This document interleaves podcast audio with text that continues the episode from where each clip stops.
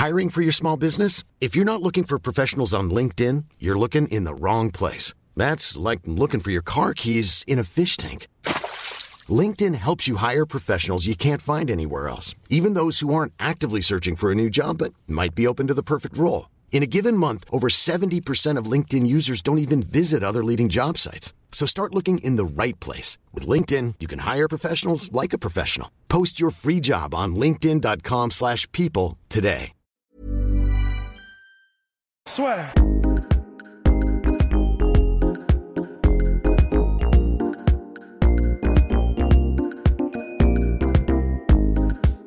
Salut, bonjour à toutes et à tous, bienvenue au podcast La Soeur avec Pauline Absent Luce.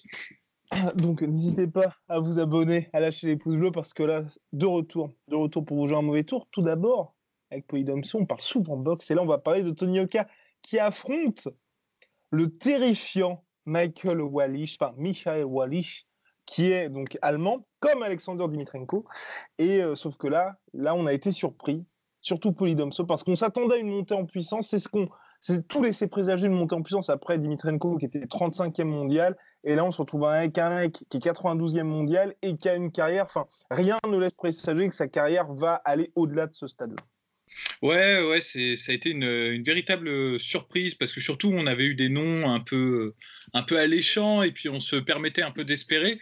Mais là, c'est quand même la grosse douche froide parce que euh, Michael Wallish, alors je ne sais pas comment on prononce son nom, je ne voudrais pas écorcher, je vais donc le dire, euh, le franciser. Michael Wallish, je ne le connais pas personnellement, je ne le connaissais pas avant que, qu'il apparaisse. Alors peut-être que c'est moi, peut-être que je suis passé à côté d'une étoile filante de la boxe. J'en doute personnellement. Qui a filé très vite qui a filé très vite. qui a filé très très vite. Et euh, non, et oui, c'est ça, c'est cette espèce de retombée de soufflet là qu'on se prend parce que chez la sueur, on, commence déjà un peu à alourdir notre, euh, notre bilan parce que on l'a défendu à moult reprises, le Tony Yoka, en disant qu'il fallait faire la part des choses entre le personnage médiatique et la, gestion de sa carrière qui, euh, cas un cas, bon an, mal an, bah, se faisait finalement parce qu'il y avait quand même la montée en puissance. Mmh. Et là, on s'est pris une énorme claque parce que ça, ça, ça déjoue totalement notre, notre petit scénario. Et parce que là, en fait, il, au mieux, il stagne. Au mieux, il stagne. Et même, on peut, on peut être tout à fait honnête, où là, il y a carrément une baisse de niveau. Quoi, parce que, bon, je, me, je m'en voudrais de m'avancer. Je ne connais pas la carrière de Michael Wallish. J'ai vu ses deux défaites euh, contre Christian Hammer et euh, je ne sais plus l'autre, euh, le boxeur nigérian contre lequel il a perdu. J'ai oublié son nom. Vous m'excuserez. Et il a. Euh, effet à, à, Jacques Bain, un truc comme ça. Ouais, c'est ça, c'est ça, c'est ça, Parce que lui, j'avais. Bon, et on avait même fait un article là-dessus quand, il avait, euh, quand il avait gagné, parce que lui, c'est un sérieux prospect quand même, dans la catégorie. Certes, Christian Hammer, c'est un, un mec qui est déjà bien installé dans la catégorie euh, aussi, mais, mais ce que je veux dire, c'est qu'il a rien de spécial, ce Michael Wallish. Quoi. Il y a, il y a, j'ai pas grand-chose à dire de lui. C'est le, honnêtement, si on pouvait résumer, c'est le combattant typique poids lourd de boxe. Quoi il n'y a pas grand chose de spécial, il bouge pas très très bien. Enfin, des, combats que j'ai vus, après peut-être qu'il est meilleur sur ses autres combats, hein, mais de ces deux performances-là, je trouvais qu'il n'était pas particulièrement euh, mobile, très statique. Mhm. Il a une défense extrêmement rudimentaire où il, euh, où il, bah, il fait du, de la garde haute, mais en blocage, enfin très très très rudimentaire, on va dire, très classique. voilà, c'est ça, c'est ça. Pas très rapide au niveau des mains, pas très puissant non plus au niveau des mains. Euh, honnêtement, c'est le portrait, euh, c'est le portrait type du boxeur européen euh, journeyman. Quoi. Et euh, ça, quand on a le niveau d'Yoka, surtout à ce stade-là de sa carrière, ça n'a aucun sens en fait d'affronter ce type de profil. Entièrement d'accord, mais je suis, mais je suis entièrement d'accord avec toi. Et tu vois, ça aurait même été plus logique qu'il l'affronte là pour son combat de reprise après un an donc de suspension, après ces trois no-shows. Tu vois, il se faisait Walish et ensuite tu avais Dimitrenko. Tu pouvais vendre ça comme l'ancien adversaire, donc dire oui, tu vois, tu aurais eu une progression. Et c'est vrai que là, tous les détracteurs de Tony Oka bah, peuvent s'en donner à cœur joie avec ce combat-là parce qu'ils disent, bah, effectivement, le mec, il affronte un mec qui est 92e mondial. Et surtout, comme tu dis, c'est une régression en termes d'adversaire. Et surtout, là, qu'est-ce qui se passe? Là, tous les. Enfin, je veux dire, n'importe quel gars qui va suivre de pro ou devant ce combat-là, Tony Oka est obligé de le finir rapidement. S'il s'impose par décision, tu seras déçu. C'est ça, c'est ça, c'est clair. C'est il a, il a absolument rien à gagner à affronter un type comme ça. Euh, en plus de ça, le problème de Tony Yoka, on ne le répète jamais assez, c'est qu'il a commencé sa carrière sur le tard, donc il faut pas qu'il s'épuise et qu'il perde du temps à combattre des, des gens qui sont pas aussi bien classés que lui. Quoi. Il faut qu'il monte rapidement maintenant. Et c'est un peu gênant, surtout quand tu fais. on l'a défendu, on a dit qu'il, bien sûr, il pouvait pas combattre Joshua dès le deuxième combat. Tout ça, tout ça, c'est vrai, tout ça, c'est vrai. Néanmoins, quand on regarde les mecs de sa génération qui ont fait la transition, ils ont une montée qui est plus rapide. Euh, tu regardes euh, Rovic ou euh, Joe Joyce, là ils commencent à affronter des profils beaucoup plus élevés que, que, lui. Pourtant, ils ont fait la transition au même moment.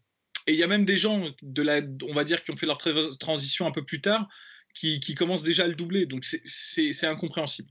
C'est incompréhensible. Alors, la petite théorie du complot que moi j'avais, c'est que c'est peut-être difficile pour Tony Yoka de trouver des combats en ce moment. Mhm. Parce qu'il est dans cette position un peu à la con où, c'est un nom, effectivement. C'est un nom, mais il n'est pas classé. Donc, du coup, ceux qui sont classés ne veulent pas euh, risquer quelque chose contre Tony Yoka. Et euh, ceux qui montent, on va dire, et qui ne sont pas encore classés, qui voudraient éventuellement se faire un nom, se disent bah, c'est quand même risqué, euh, je suis un prospect, je peux faire mon petit bonhomme de chemin, je ne vais pas essayer de, de prendre de risques contre Tony Yoka. Donc peut-être que tous les profils entre, on va dire, le numéro 20 mondial et le numéro 50 mondial se font ce calcul-là dans leur tête en se disant euh, trop risqué, euh, pas assez à gagner là-dessus. C'est une théorie, ça se trouve, c'est complètement faux, ça c'est juste euh, mon point de vue, parce que sinon j'arrive pas à m'expliquer, à part le fait de... T'as raison, c'est ce côté-là. Et puis le fait aussi, je pense que le deal Canal Plus qui est bien parce que c'est vrai que nous ça nous permet d'avoir des combats à des heures euh, bah, superbes pour les Français. Mais je pense que comme tu le dis ça aussi ça l'handicape beaucoup dans le sens où c'est un nom mais un nom uniquement en France tu vois. Parce que les, Américains bah, aujourd'hui il n'est pas du tout sous les radars. Donc forcément quand tu es 50e mondial à moins que tu sois comme Dimitrenko dans le sens où là il sait pertinemment tu vois qu'il arrivera jamais à atteindre les sommets et que tu n'as plus grand chose à espérer de ta carrière, sinon des paydays assez intéressants, parce qu'en plus, passer la trentaine, tout ça, bah, tu n'as aucun intérêt à l'affronter parce que tu affrontes un mec qui n'est pas connu à l'international et en plus où tu es obligé de faire entre guillemets un sacrifice euh, bah, en termes financiers, puis de te dire tu te déplaces chez lui. Donc c'est vrai mmh. que je suis, entièrement d'accord avec toi. Pour les mecs qui sont intéressants sportivement, qu'on vend dans le dos ou qui sont assez connus, bah, tu, combats, tu combats chez toi ou tu as d'autres opportunités avec Matchroom Boxing et d'autres mecs comme ça. Non, non, c'est tout à fait ça. On en revient en fait à euh, cette situation un peu, enfin qu'on a décrié souvent, c'est qu'il est dans une zone de confort quand même euh, en France, mais qui peut vite s'avérer euh, être une impasse, quoi, une impasse d'évolution, parce que hors des perspectives des combats contre Duopa et à la limite contre Takam qui peuvent être alléchants, je pense qu'en France c'est le maximum qu'il puisse avoir. J'ai du mal à imaginer que qu'il obtienne quelque chose de mieux, sauf, euh, sauf des, des, non usés, quoi. C'est-à-dire des gens qui étaient peut-être bons à un moment, mais qui sont sur, le, sur le déclin. Et, euh, et, là, il va falloir, moi, je pense qu'il, s'il veut vraiment évoluer au niveau de sa carrière, bon, déjà qu'il balaye Wallish, ça c'est, c'est, mandatory, obligatoire, parce que si jamais, euh, si jamais ah ça craint, on lui pardonnera pas. Et il faut qu'il sorte, quoi. Faut qu'il se barre, quoi. Faut pas qu'il reste en France, quoi. C'est, c'est, il a, honnêtement, si ce n'est à faire plaisir à un public qui de toute façon est très partagé à son égard, ben je me dis, euh, ouais, le, faut qu'il faut qu'il fasse preuve d'humilité, qu'il accepte d'être un peu moins payé, de sortir de sa zone de confort, de faire peut-être les undercards euh, aux États-Unis. Vraiment, alors c'est pas facile parce que le problème c'est qu'il est déjà plus ou moins habitué à un style de vie et à un entourage de stars. On dit toujours la même chose hein, quand on parle de Yoka hein, de toute façon, mais là c'est vrai que on le dit peut-être avec plus de véhémence parce que là l'annonce du combat Michael Wallish. Euh, non, c'est vrai. Bah, puis aussi il y a peut-être là aussi c'est un petit peu plus compliqué, mais c'est vrai peut-être faire des efforts financiers pour ses adversaires parce qu'on sait que bah par exemple tu vois quand tu as des négociations contractuelles, bah, tu as des joueurs qui vont se dire je préfère aller chez Nike plutôt que d'aller chez une marque comme euh, Lightning en basket parce que tu as le prestige de, Nike, tu vois. on se mm. souvient que le combat contre Raphaël Tronchet, que les gens voulaient voir, tu vois, pour la ceinture poids lourd française, le titre national, tout ça, ça s'était pas fait à cause des négociations qui avaient finalement capoté parce que Raphaël Tronchet voulait quelque chose autour de 50%, organiser tous les deux, faire ça dans un beau stade, mais Tony Oka, il voulait garder ce côté A-side et puis, euh, certes, proposer un salaire nettement supérieur à ce que Raphaël Tronchet avait l'habitude de toucher, mais, mais bah, pour Raphaël Tronchet, on a décidé autrement. Donc, c'est vrai que je pense aussi que tu as ce côté qui bloque un peu ces deux, rester campés sur ses positions. Et donc, forcément, ça te, ça te coupe d'une partie d'un d'un standing de boxeur qui serait intéressant pour ta mmh. carrière et es donc condamné à trouver des mecs comme ça qui sont aussi, mine de rien, annoncés quand même à l'arrache, hein, parce que là, il a été annoncé ouais, un petit mois avant l'événement. Ce qui me fait dire, ce qui me fait dire que c'est pas facile pour lui de trouver des, au-delà des, euh, des tractations et, des négociations où je te rejoins totalement. Je pense qu'en fait, il y a un énorme décalage entre la, valeur qu'affichent à mon avis les promoteurs de Tony Yoka et sa valeur réelle sur le marché de la boxe. C'est-à-dire, euh, oui, c'est un nom, oui, c'est un prospect, oui, il a la médaille, oui, il pourrait éventuellement euh, décrocher euh, des places très très haut. N'empêche qu'en ce moment, il n'en est pas à ce stade-là encore. Et donc, tu peux pas te permettre de faire ta diva, entre guillemets, quand tu négocies et que, que tu en es à cette situation-là. Néanmoins, je pense, qu'il je pense que c'est les deux qui jouent. Je pense qu'effectivement, il y a certains combattants qui seraient peut-être éventuellement intéressés par ce match. qui sont rebutés parce qu'ils sont peut-être pas traités avec les égards et avec l'offre qu'ils ne peuvent pas refuser. Euh, et de, de l'autre côté, je pense qu'il y a aussi plein de gens qui veulent pas se faire cartonner euh, par un mec qui est pas connu sur le marché mondial. Euh, et donc c'est ça que je dis, faire preuve d'humilité. Et c'est pas que Tony Yoka, c'est aussi toute son équipe qui l'entoure, parce que ça m'étonnerait que Tony Yoka soit le, le seul décisionnaire, tu vois, le seul maître à bord dans ces décisions-là. Là, c'est I'm Sandra, and I'm just the professional your small business was looking for. But you didn't hire me because you didn't use LinkedIn jobs. LinkedIn has professionals you can't find anywhere else, including those who aren't actively looking for a new job but might be open to the perfect role, like me. In a given month, over 70% of LinkedIn users don't visit other leading job sites. So if you're not looking on LinkedIn, you'll miss out on great candidates like Sandra. Start hiring professionals like a professional. Post your free job on linkedin.com/people today. c'est lui faire un faux procès parce que je pense qu'il a toute une équipe qui gère sa carrière pour lui. Alors évidemment, il a voix au chapitre parce que c'est le premier intéressé, mais euh, je pense tout ça, c'est des, des, petites tractations, des petites négociations déjà en interne avec son équipe et puis ensuite avec euh, d'autres acteurs, ce qui complique euh, la situation. Mais il faudrait à la limite que lui prenne la décision de dire, quitte à virer quelques personnes de son entourage, ça ce serait très courageux de sa part. Quitte à prendre peut-être une, autre, une autre équipe, hein, on n'en sait rien, tu vois, mais pour et, être humble, c'est-à-dire se dire, bah oui, je suis Tony Yoka, oui, j'ai gagné la, médaille d'or olympique, oui, je suis prometteur. N'empêche que pour le moment, je ne vaux pas un radis sur le marché international c'est méchant ce que j'ai à dire, mais c'est ça, tu vois. C'est-à-dire, euh, il y a des gens qui l'ont compris hein, euh, et qui passent par les fourches quedines, euh, de, sous les fourches quedines, des combats pas faciles à l'étranger et qui se montent une carrière comme ça. Tu vois, genre, typiquement, bon, j'ai pas d'exemple qui me viennent, viennent sous la main, mais, je suis sûr qu'on peut en trouver, tu vois, et, et c'est ça qu'il qui doit faire. Il peut pas, en fait, si tu veux, la, la France n'est pas un pays suffisamment ancré dans la boxe pour se dire je vais faire tout mon décollage sur cette base-là. C'est pas possible. Malheureusement, malheureusement, hein, on, peut le, on, peut on peut le décrire. Moi, j'en suis le premier mortifié, hein, euh, mais c'est pas suffisant. C'est pas comme l'Angleterre où tu peux être Anthony Joshua et faire toute ta carrière euh, en mmh. Angleterre et euh, ce sera suffisant pour, pour, pour faire un take-off. Le problème, c'est que c'est la France, donc il faut, comme le disait Descartes, hein, changer, changer ses désirs plutôt que l'ordre du monde et, et, accepter finalement que bon, bah, je ne suis que Tony Yoka sur un marché qui est international et qui n'est pas français. Complètement non, je suis entièrement d'accord. Surtout que dans l'optique, tu vois, même si tout se passe bien, ça aussi, hein, même si tout se passe bien pour Yoka, il, sera, il est indispensable pour lui de se faire connaître du public américain. Et là, on le voit, même un mec comme Tyson Fury est aujourd'hui obligé de passer par là. Donc là, euh, Tyson Fury va revenir contre Otto Walling, qui est pareil, qui est pas. enfin, Otto, ouais, Otto Walling, oui, c'est ça, si je ne m'abuse. Non, je, je, crois que c'est. Enfin bref, un, mec qui est très abordable pour lui, qui est allemand également.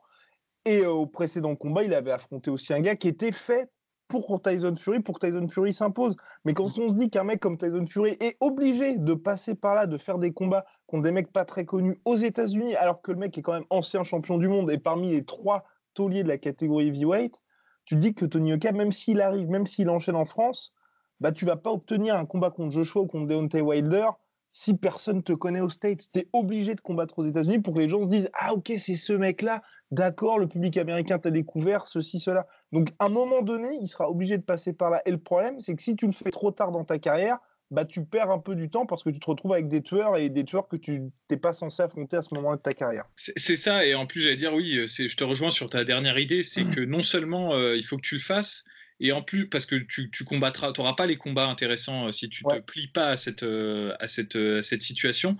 Mais en plus de ça, tu risques de prendre des traquenards dans ta gueule, quoi, parce que c'est mm. ça qui va arriver. C'est-à-dire que les seuls combats éventuellement intéressants qu'on va lui proposer, ce sera en courte. Avec un court délai de préparation. On contre un mec qui est vraiment en pleine bourre, où ils sont sûrs de gagner. Et, euh, et lui sera peut-être à un stade où euh, bah, le, le moment sera tourné, l'élan sera, se sera dissipé et du coup il se dira, bah, comme beaucoup de boxeurs, bon bah je prends quand même le combat même si je me fais cartonner. Et ça, il faut pas, il faut pas, il faut pas parce que il a d'autres, euh, il a quand même, il a quand même d'autres ambitions, euh, Tony Yoka. Lui-même en a d'autres et beaucoup de gens en ont d'autres pour lui. C'est son avenir, c'est pas, enfin j'espère pour lui, c'est pas de devenir le faire valoir euh, de la prochaine génération de boxeurs. Quoi. Ce serait euh, dramatique. Ah non, ce serait, ce serait terrible. alors que dans le même temps, ça y est, Matchroom Boxing vient d'annoncer officiellement Alexandre Usyk contre Tyrone Spong pour les débuts du cycle chez les lourds. Et voilà, ça c'est le genre de combat qui aurait été parfait pour Tony Oka parce que, ok, c'est un petit peu risqué, ok, il aurait fallu un peu payer Tyrone Spong, mais sauf que les gens en France connaissent le kickboxing, connaissent le glory, connaissent Tyrone Spong, et tu aurais pu bah, et aller à fond, comme tu le disais précédemment, enfin en off bien évidemment, un truc genre kickboxing contre boxe, tu vois, euh, le meilleur des deux mondes, et puis voilà, et ça aurait intéressé les gens. Mais là, voilà, bah, c'est Usyk qui profite de cette opportunité, qui affrontera Tyrone Spong en octobre, et là, enfin, tu vois, personne ne l'ouvre parce que c'est un combat. Bah, ok, tu rentres en poids lourd, tu affrontes Tyrone Spong. Bah, ok, c'est un test qui est bien évidemment assez abordable parce que le mec est quand même meilleur en kickboxing et puis qu'il a affronté des gars qui étaient d'un calibre assez moyen, on va dire. Euh, en boxe, en, boxe. Mais bon, voilà, ça, ça, reste quand même un nom. Et puis un mec qui est entre guillemets dans son prime par un C, donc c'est dommage. Non, non, c'est dommage, c'est dommage. En espérant que ce n'est juste, en fait, euh, moi j'espère secrètement que ce combat, c'est juste peut-être, euh, il y avait peut-être un autre combat de prévu et que c'est une solution de sauvegarde pour le, maintenir actif. J'espère que c'est ça, mais dans l'absolu, ça change pas notre diagnostic. Euh, qui est le même depuis déjà 3-4 podcasts qu'on accorde à, enfin, qu'on consacre plutôt à, Tony Yoka, qui est qu'il faut qu'il sorte de, du paradigme français. C'est bon, il a, honnêtement, il n'a plus rien à faire en France. Je veux dire, euh, il n'a plus rien à gagner, si ce n'est en fait, ça c'est notre désir de spectateur parce qu'on est loin des contingences quotidiennes. Peut-être que lui il se dit juste ouais bah c'est tranquille pour moi, je suis chez moi, c'est confortable, j'ai mon enfant, ma famille. Il y a tous ces trucs là aussi qui rentrent en, jeu et c'est on peut pas vraiment le juger là-dessus, mais c'est là où c'est lui qui doit déterminer ce qu'il veut vraiment pour sa carrière. Si est-ce qu'il veut est-ce qu'il veut juste une carrière comme ça un peu à l'abri. Euh, de tout, où il sera peut-être éventuellement un jour détenteur d'une ceinture comme euh, euh, Parker a été un jour détenteur d'une des ceintures en ayant une carrière qui était euh, exclusivement locale quasiment et mhm. sans affronter de gros noms. Bah, peut-être il aura ça un jour, mais ce sera quand même vachement moins, il y aura vachement moins de panache que s'il part à la conquête justement. On attend que ça, bordel. et eh oui, non, mais puis surtout que oui, l'avantage de, enfin, la différence, c'est que Parker, tu avais ce côté, tu as un marché qui est derrière toi, tu as un soutien populaire, parce que là, tout pour Yoka et puis pour Duopa, l'objectif, c'est bien évidemment ce super fight franco-français en décembre. Mais bon, tu as Duopa qui n'a pas combattu depuis un certain temps. Et c'est vrai que lui, pour sa carrière, je comprends complètement. Hein, quand tu es à ce stade-là, bah, tu veux avoir un combat en plus qui soit assez abordable pour toi. Tu es chez toi, tu as la chance de faire de l'argent, donc ça se comprend complètement. Mais là, Yoka, tu vois, il devait arriver avec le vent en poupe.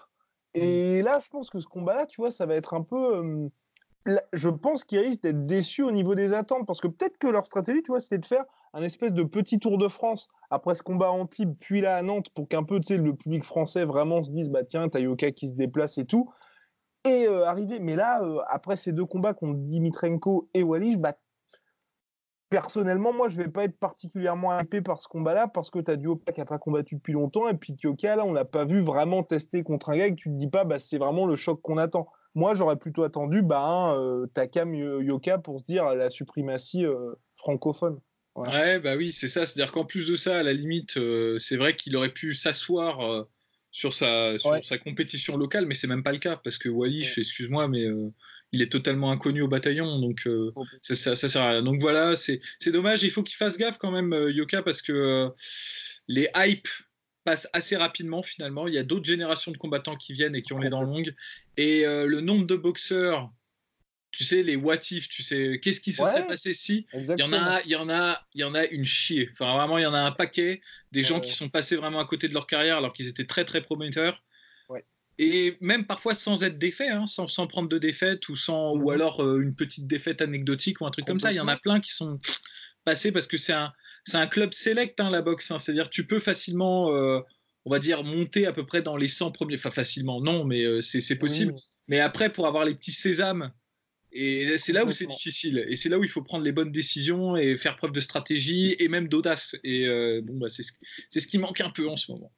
Complètement. Mais attendons de voir, attendons de voir. Et j'espère aussi, là aussi, il y a eu cette question, tu sais, il a pris un manager aux États-Unis. Il aurait peut-être pu rejoindre une grosse cylindrée qui se serait éventuellement, dire bien occupé lui dans, dans le sens où là, effectivement, c'est un mec, euh, enfin, c'est leur, leur joyau, Tony Oka. Mais c'est vrai que quand tu es chez MTK ou chez Matchroom Boxing, tu sais qu'ils vont faire le mieux pour toi en termes de carrière et qu'ils vont faire en sorte que tu sais bah, de, de, communiquer autour de ta marque, de te construire auprès du public pour qu'ensuite tu obtiennes les meilleurs combats. Donc c'est vrai que ça, ça, on verra. C'est clair. Et puis même euh, dans, dans, dans l'absolu, même si tu es maltraité, je pense que c'est une expérience positive pour toi hein, de, de, connaître l'envers du décor. Si tu as été tout le temps traité comme une star, c'est pas plus mal que tu te fasses les dents. Euh, dans les tranchées, quoi. C'est-à-dire euh, dans un, dans un, dans, dans un système qui te traite pas avec euh, des égards particuliers, je pense. Parce que mm. quand tu vois, par exemple, bon, ce sera la dernière, euh, euh, le, dernier argument que je ferai, enfin le dernier point que je soulèverai, c'est tu regardes la, ce qui s'est passé avec Anthony Joshua quand il a combattu pour la première fois aux États-Unis. Il y a eu un, je pense, on peut facilement le dire, bon, au-delà du fait que Andy Ruiz était excellent, mais il y a eu un impact psychologique qu'on peut pas nier maintenant et qui est en fait qu'il a toujours était dans une zone de confort en fait. Et c'est pas plus mal de sortir euh, avant ça. Euh. Donc voilà. Donc, euh. Enfin bref, donc Tony Yoka revient à Nantes, à la H Arena, enfin H Arena à Nantes, donc le 28 septembre prochain. Voilà, on suivra ça bien évidemment. Avec attention, merci Polydomso. N'hésitez pas à vous abonner, balancer les pouces ici et là, et puis à nous écouter sur iTunes, Instagram, euh, enfin Spotify toutes les plateformes de streaming habituelles. À plus. Soit.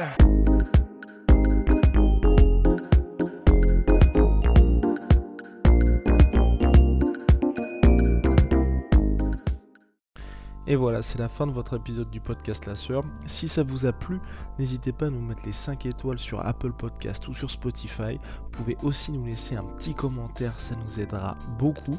Et si vous voulez aller plus loin avec nous, vous tapez La Sueur sur toutes les plateformes ou sur les réseaux sociaux, vous nous trouverez. Et là, vous nous écoutez très certainement en audio. On est aussi en vidéo sur YouTube, mais également sur Snapchat. Là encore, vous tapez la sueur et on sera là.